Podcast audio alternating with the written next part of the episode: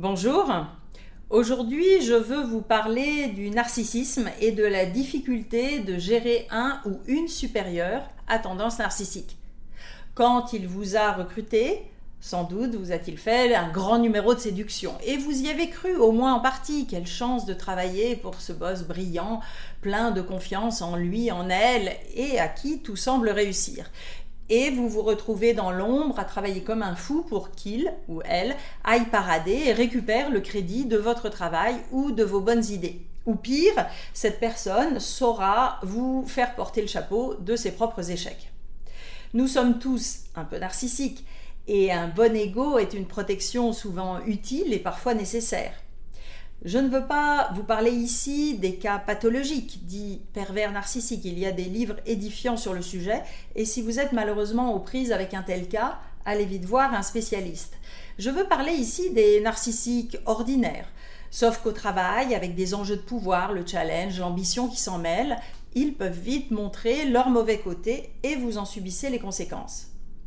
Et nous sortons de 20 bonnes années de mise sur piédestal de certains visionnaires de la tech, stratèges inspirants des changements de paradigme, leaders grandioses, sachant se mettre en scène autant que leurs produits ou services. À se demander si la notion même de leadership dans les années 2000 n'était pas juste une facette du narcissisme.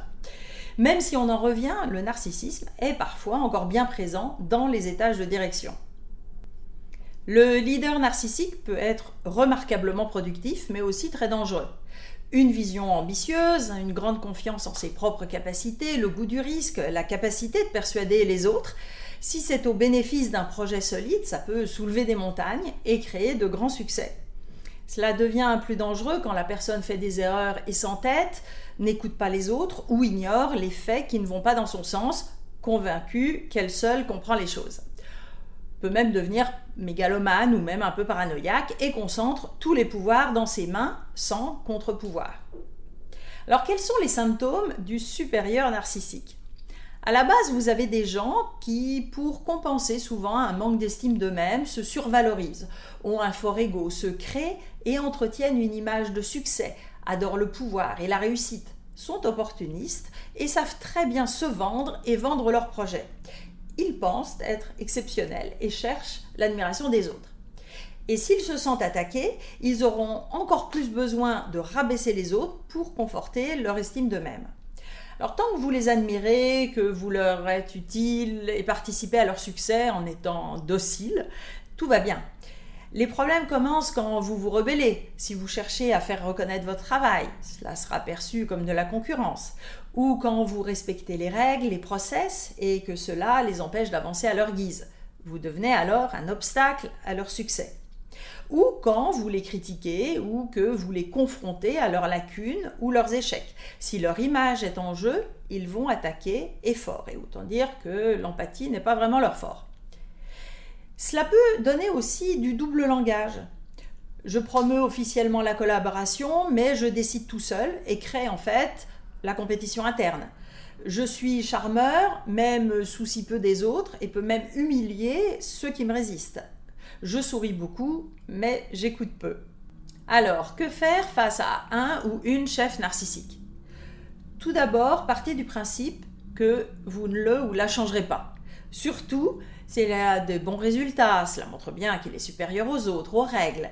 Et comme en plus le narcissique a peu d'empathie, ce n'est pas pour vous faire plaisir ou vous ménager qu'il mettra de l'eau dans son vin.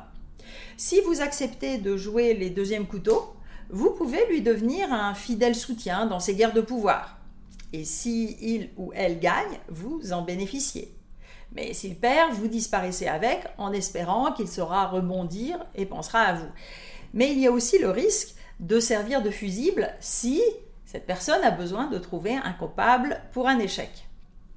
Si vous ne voulez pas rester dans son influence, la meilleure stratégie, c'est la fuite. Et en attendant, de vous protéger. Lutter, les démasquer est en général difficile et dangereux. Faisons-leur confiance pour avoir soigné leur image auprès des échelons au-dessus d'eux. Alors bien sûr, si vous êtes solidaire entre collègues, vous pouvez essayer la lutte collective.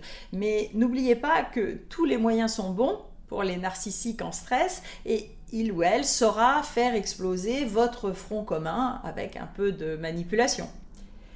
Donc essayez de vous faire muter, de changer de job, et en attendant, vous faites votre job en évitant la confrontation et en protégeant votre estime de vous-même.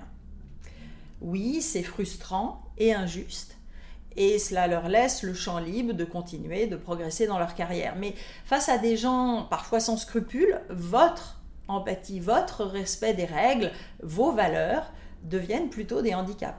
C'est choquant, je sais.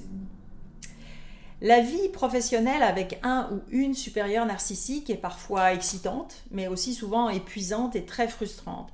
Pensez à en parler avec quelqu'un de neutre, par exemple un coach de carrière. Et si votre santé physique et mentale commence à en souffrir, consultez votre médecin. Si ces sujets sur la vie au travail vous interpellent, abonnez-vous maintenant à ma chaîne en activant les notifications pour être prévenu des prochaines vidéos et vous pouvez vous inscrire également à ma lettre d'inspiration mensuelle avec le lien ci-dessous. À bientôt!